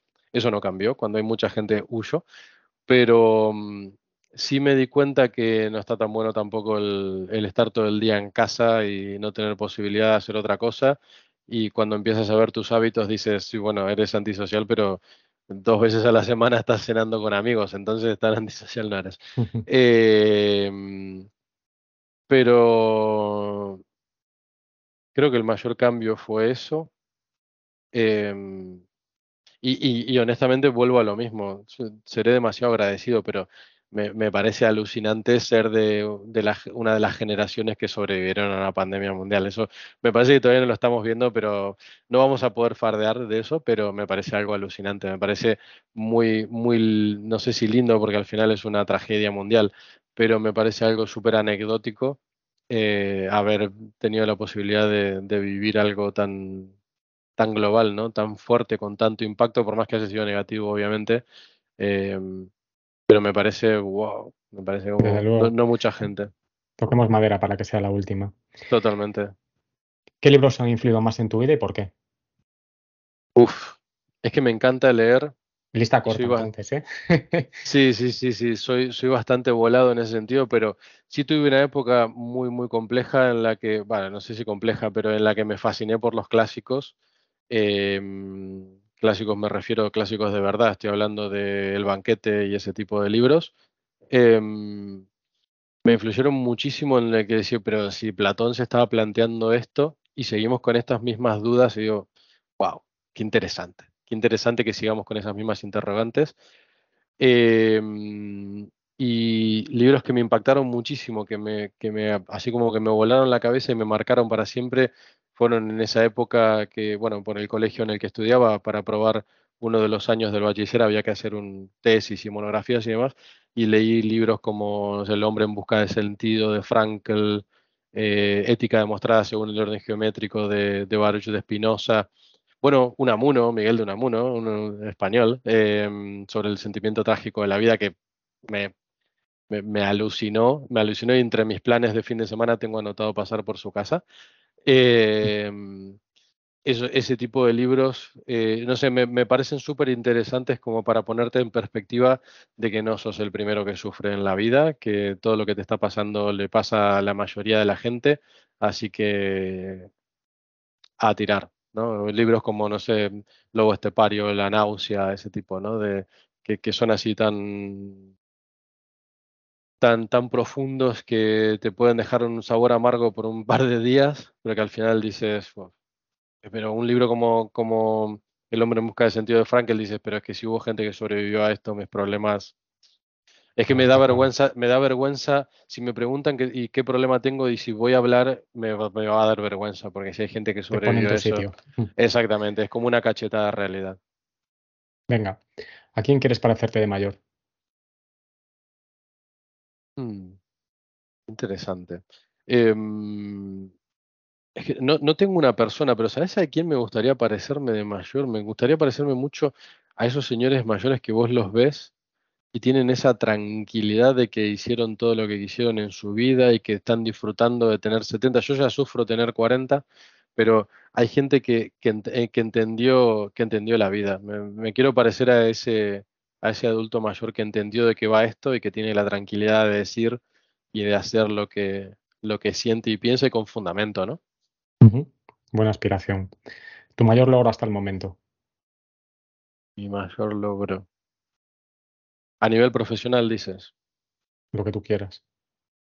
Mm, Bueno, a nivel profesional, creo que mi trabajo actual resume, resume un poco mi búsqueda y, también algo que de lo que me orgullezco mucho profesionalmente es este proyecto que te comenté eh, en el que digitalicé de alguna manera toda, toda la estructura del lugar donde trabajaba, que fue, me lo hizo, me lo como, como se dice, eh, desde el diseño del proyecto, llevarlo, implementarlo y dejarlo todo funcionando, eh, llave en mano.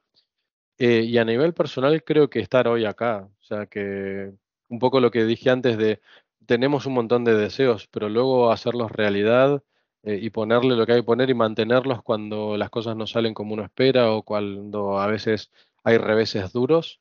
Em, yo tenía claro que, que quería vivir más tranquilo en un lugar, al menos en el que no mi seguridad física no corriera tanto riesgo como es crecer en Argentina, en Buenos Aires sobre todo. Em, y es- esto de los días es una apuesta, ¿no? Y hay un montón de cosas que se sacrifican. Eh, pero bueno, al final eh, haces el balance y sigue, sigue saliendo los números en positivo. Así que eso, eso me enorgullezco, me, enorgullezco mucho, sobre todo porque muchas veces, claro, como argentino en España, muchas veces mucha gente me escribe preguntando y pidiéndome consejo y demás, y me tomo el tiempo para, para darles mis, mis visiones y muchos me cuentan que vienen y demás, y al mes están volviendo, a los dos meses, eh, y así. Entonces, eso a nivel personal creo que fue, fue una apuesta difícil y, y acá estamos. ¿Y tu mayor error? Mi mayor error, em, haber dejado medicina, creo. Va en contra de toda mi profesión, pero realmente me alucina la medicina, me encanta, me, me fascina la cardiología y la neurociencia, la neurología en sí. Eh, pero bueno, no, no pude, no pude con ella. Igual creo que si hubiera seguido medicina estaría hoy metido en algo más, eh, que- creo que hubiera encontrado ahí un nicho en el que mezclar el cacharreo de, de máquinas e informática con, con, con lo que hiciera. Sí, porque, porque me encanta. Porque, bueno, mi padre era mecánico de coches y camiones y era de- desmantelar cosas ya está, está en mi ADN, así que eso. Vale, ¿quién te ha enseñado más sobre tu oficio o tu carrera? Eh, sobre mi oficio, no, no hace ciberseguridad, pero sí es un tío que sabe muchísimo de redes. Fue mi primer jefe en informática y fue el que me dio el voto de confianza cuando le dije, mira, llevo seis meses de carrera, estoy em- aprendiendo lo que es un sistema operativo, pero necesito trabajar de esto. Aprendo rapidísimo, todo lo que me digas lo voy a aprender. eh, y así todo me contrató para técnico. Empecé como técnico en una mesa de ayuda, de soporte técnico con él, eh, y hasta el día de hoy somos amigos, 20, y pico- 20 años después casi. Terrible. ¿Libros técnicos o cursos que te hayan aportado más en el ámbito de la ciber? Libros técnicos o cursos. Es que consumo tanto. A ver, no, no soy de comprarme un libro técnico y leérmelo de punto a punto, sino que soy más fiel a, a mi, mi forma de ser autodidacta, de buscar cosas puntuales, ¿no? Bueno, hasta el el, primer recurso que te venga a la cabeza, aunque sea gratuito. eh, a ver, para mí YouTube es alucinante. Busco, pero es que busco temas. Ahora la guía del CSSP, por ejemplo, que me estoy preparando la certificación, eh, que, que te ayuda a ver un poco el negocio detrás de la, o sea, a, a que la ciber aporte al negocio, es algo que me, me está que le esclareciendo mucho. Por ejemplo, si quieres uno, es ese, la guía de, de estudio del CSSP, la certificación, Que, que me parece un enfoque muy, muy bueno. Es muy dura, ¿verdad? Esa certificación, yo creo. Es bastante dura, pero creo que justamente eh, es dura porque está, está bien pensada, porque no te van a preguntar eh, cuál es el comando que vas a tirar en un Wireshark si querés capturar los paquetes del 443, eh, porque eso te lo aprendes de memoria. Pero sin embargo te dicen, tenemos tal tema, hay este presupuesto y tenemos que ver si lo dedicamos a esto o a esto. Y ahí dices, ah, ok, a ver, claro, es que e- es- es- me parece eh, de todo lo técnico que he leído, lo más llevado a la tierra, lo más llevado a la realidad. Eso, eso me encanta, me encanta. Ok. ¿Qué es lo que más te gusta de tu trabajo y lo que menos te gusta? Me gusta mucho mi trabajo. Me gusta mucho. em, no, no creo que haya cosas que no me gusten. Me gusta mucho, o sea, me, me gusta mucho porque me encanta la ciberseguridad, me encanta la informática, me encanta eh, esta moda que se hizo ahora eh, y que, no sé, estamos, estamos en, en la, en, la, en la copa de la ola, ¿no? En la, en la cresta de la ola de algo que está todo el día, o sea, está todo el mundo hablando de ChatGPT. Gente que no tiene nada que ver con la informática está hablando de redes neuronales. Entonces, me parece alucinante. Me, me- me siento un privilegiado. Y no, no gustarme. No, porque al final encuentro alguna complicación como esta de conseguir gente, pero al final eh, depende de nosotros también motivar a, a que otros se unan a la lucha. Ujú. Venga, ahora preguntas más cortas. ¿Android o iPhone? iPhone, iPhone desde el 3G, 3G, 3GS, vengo desde ahí. ¿Windows, Linux o Mac? Depende, depende de para qué. Em, en mi día a día uso Linux, porque vengo desde que pude reaprovechar un portátil con 256 de RAM con un Ubuntu, creo que era el 804, eh, es que vengo ahí con, con Linux. Eh, uso mucho, tengo, tengo un, en mi, tengo una ordena con, con Windows también, que uso para, para muchas cosas del día a día, sobre todo jugar. Em, y Mac, es que me encanta Mac porque me encanta el sistema operativo, pero me parece que es demasiado para el uso que le daría porque es que un PowerPoint me queda grande, o sea que no, no, no le podría sacar el provecho. ¿Ave nocturna o madrugadora? Uf, Madrugadora 100%, a las 5 arriba todos los días. Madre mía, me ganas incluso. ¿Qué has desayunado hoy? Y Bueno, soy bastante, mm, desayuno siempre lo mismo, básicamente. Eh, tostadas, ahora que, que vivo desde unos años aquí, ya me, me acostumbré a la tostada con aceite y tomate, que me, me alucina. Café con leche, soy muy cafetero, me gusta, me gusta mucho el café y tengo mi, mi moca italiana con, con, con el, con el café. Eh, y una fruta. Hoy creo que fue un plátano, un plátano, sí. Ok. Un sitio para comer y un plato. Mm. A ver, yo te diría cualquier, no sé que no es la, la pregunta, eh, pero cualquier em, bar de pueblo en Asturias y que te comas el menú del día, para mí es una de las cosas que me ha traído de las más gratas sorpresas de mi vida, porque te metes ahí en, para, dispuesto a salir con olor a frito y sales con, con el alma calentita, porque eh, me encanta, me encanta. Me gusta mucho el sushi y, algunos restaurantes aquí en Madrid, pero es que ese tipo de platos que me encontré así por simplemente ver que había gente, escuchar ruido, oler sidra y meterme, eh, fue una de las, es una de las cosas que todavía me encanta hacer y todavía lo hago cada vez que voy a Asturias, me, me, me procuro un día hacerlo. Yo te doy la razón al 100%, ¿eh? Yo, yo soy súper fan del cachopo y el que tomé allí. Y luego una trucha de río que me tomé allí también en un, También. casi diría bar de carretera, un sitio apartado. Es- Exquisita, ¿eh? O sea, la mejor de mi vida, con diferencia. Bueno, a mí me pasó, me pasó en Galicia, un día iba a Vigo desde Asturias y me perdí porque no tenía GPS, nada, acababa de llegar y tenía que hacer un trámite en el consulado eh, y me, me equivoqué en una salida y terminé en el medio de la nada y veo una gasolinera llena de camiones y dije, acá se come bien, eso en Argentina es, es una bandera.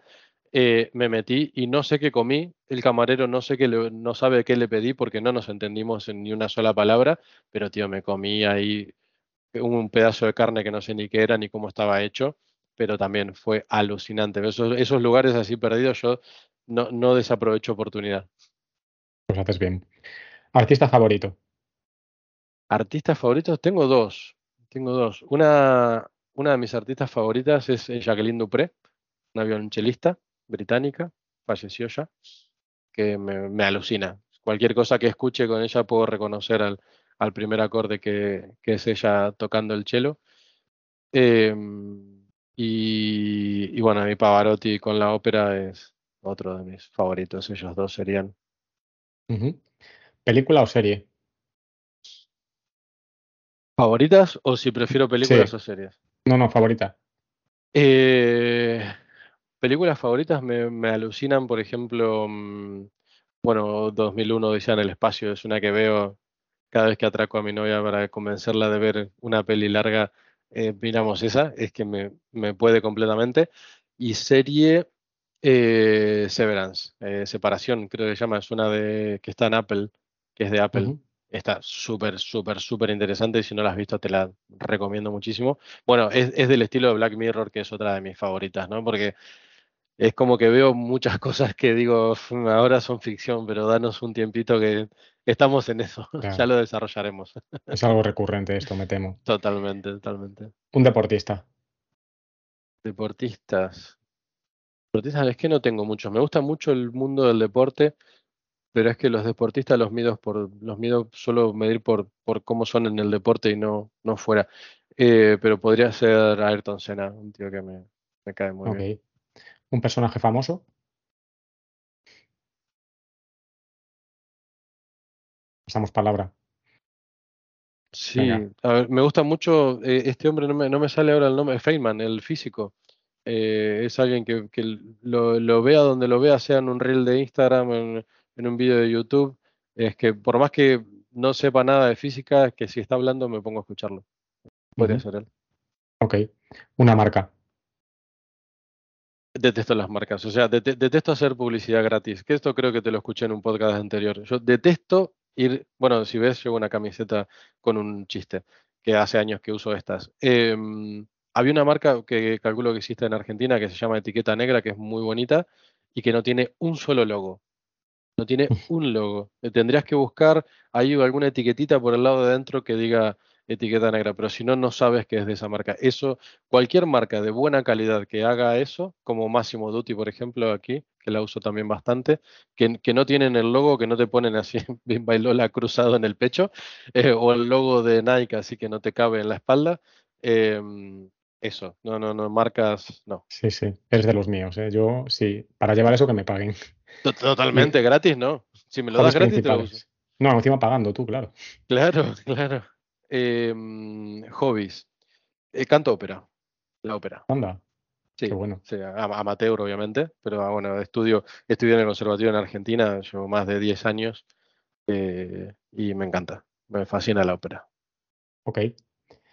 ¿Qué tres personas llevarías contigo si estuvieras atrapado en una isla desierta? ¿Qué tres objetos y por qué? Atrapado y tres personas, es, es un poco macabro meter a tres personas en un sitio en el que estás atrapado, ¿no? Bueno, una isla, Eh, puedes asumir que es grande la isla. Sí, sí, pero al final estás atrapado, ¿no? Eh, a ver, no llevará a nadie, trataría de salir primero, ¿no? Eh, y si, si fuese que no se puede, bueno, obviamente llevaría a mi chica porque si no tendría un problema al finalizar el podcast. Eh, no, en serio, voy, calculo que a mi familia, llevaría a mi madre y no sé, haría que mis hermanos peleen a muerte para el que sobrevive me lo llevo. Eh, cosas, eh, esto sí que lo he pensado bastante porque, claro, eh, no, no estoy tan lejos. Me, gusta mucho la montaña. Antes de hablar de los hobbies, me, me alucina andar por la montaña y a veces me pierdo también. Eh, entonces siempre pienso lo mismo, que llevaría una fuente de fuego, la que fuera, eh, algún desinfectante eh, o, o antibióticos, calculo, algo, alguna cosa de supervivencia, así, una cuchillo, cosas de ese tipo, ¿no? Para sobrevivir. Ok. ¿Y preferirías pasar un año en el Polo Norte o dos en el desierto? Uf, es que en el desierto creo que no duraría ni 24 horas. Yo, con 20, 20 grados para mí ya es temperatura infierno. Eh, yo en, en el Polo Norte creo que la pasaría bien de, de- de polo y, y bermudas. No vives en el sur, está claro. No, no, no, no, no. ¿Qué superpoder te gustaría tener si pudieras? Superpoder. No sé si cuenta como superpoder, pero me gustaría ha- hacer el, el trato de, de Fausto, ¿no? La, la inmortalidad, de, por lo menos vivir lo suficiente como para, para alcanzar toda la, la sabiduría que se pueda. Eh, eso. Interesante. Bueno, pues que sepas que realmente, bueno, por lo que he escuchado en un podcast relativamente reciente, no hay ningún impedimento a nivel biológico que haga que no podamos ser inmortales, o sea, que no pierdas esperanza de, No la de pierdo, que, no la pierdo. de que se pongan las pilas, pues ya tengo 40, que se apuren un poco porque estamos un poco lejos, pero bueno. Venga. Pues ya para terminar, César, eh, nomina un par de personas que conozcas que creas que puede ser interesante y que aporten valor al podcast. A ver, me gustaría que, que escucharas, por ejemplo, em, que con un, un amigo con el que tenemos una startup que estamos desarrollando una aplicación de autenticación que, que está muy interesante, eh, José Antonio, José Antonio Salpico. Te, paso el contacto, lo llamas y yo me encargo de obligarlo. Eh, y alguien que me parece que sería muy interesante que escucharas también, que, que escucharan tus oyentes también, eh, es Marcelo, justamente el, el que te hablé antes, que tanto me enseñó, no solo técnicamente, en cuanto a infraestructura de redes y demás, sino a muchas cosas que yo no entendía de, del negocio de la vida, de cómo funcionan las cosas, ¿no? De esa cosa que dices, claro, si es que yo desde lo estoy analizando de un aspecto completamente técnico y mi solución es perfecta, pero no es aplicable a la vida real y, Marcelo siempre tiene esa cosa de, leer ese, ese componente humano, ¿no? De, de esa faceta de, de, realidad. Marcelo Sucholiki también, ya lo comprometo y te, paso el contacto. Cualquiera de ellos dos. Y mm, bueno, ¿te pueden contactar los oyentes? ¿Dónde pueden hacerlo? ¿Y qué pueden esperar de ti en caso de, de llegar a contactar? Sí, sí, ningún problema. No, no soy muy activo, honestamente. Tengo muchas ganas, hace, hace un buen tiempo que tengo ganas de, de abrir un tipo de, de blog o algo por el estilo, sobre todo porque cuando hablo con la gente veo mucho mito y, y me encantaría eh, desbancar muchos de ellos, ¿no? Eh, en LinkedIn es donde más activo estoy, eh, al menos que entro y, y por lo menos veo y, le pongo, nunca usé ni Facebook ni Instagram ni nada, pero le pongo el me gusta al- que, que hacemos ahora, ¿no? A LinkedIn, a las publicaciones de nuestros amigos y conocidos.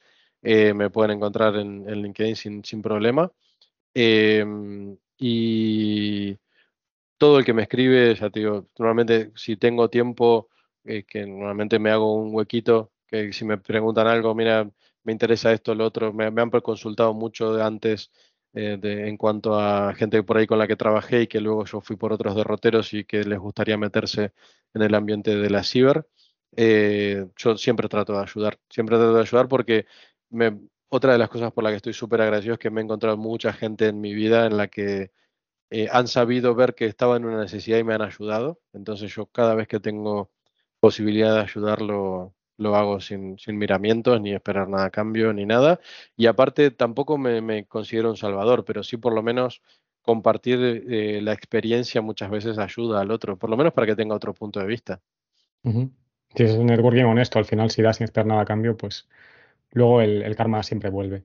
Completamente. Venga, pues eh, aquí cerramos, César. Eh, eh, obviamente, darte las gracias por asistir al podcast. Ha sido muy, muy cómodo y muy interesante todo lo que nos has contado. No sé si te gustaría dejar alguna última reflexión a, a los oyentes. Si es así, pues el micro es tuyo. No, simplemente lo que dije antes, a no tenerle miedo a esto, a darle y a disfrutar que estamos en una época maravillosa, maravillosa en cuanto a la informática. El cielo es el límite, hoy ni siquiera tenemos problemas de, de- capacidad de procesamiento, así que a, a- soñar en grande y a tratar de hacerlo. Y nada, simplemente, Oscar, agradecerte el espacio, el, tiempo y encantadísimo, me lo pasé súper bien. Y antes de cerrar, recuerda que si quieres adentrarte en el mundo de la ciberseguridad pero no sabes por dónde empezar, puedes visitar escuelatecnologicadaferra.com barra grc.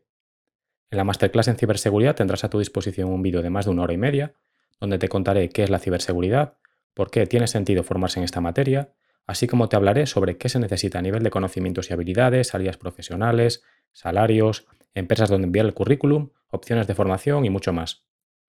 Y como los freelance no podemos desperdiciar ninguna ocasión para vendernos, me gustaría comentarte además que si necesitas un consultor para realizar campañas de formación y concienciación en tu organización en materia de ciber, definir un programa de seguridad de la información, conducir alguna auditoría normativa o hacer desarrollo de producto o I+D, puedes contactarme en oscar.iglesias.daferrasecure.com o visitar la web con el mismo nombre de dominio.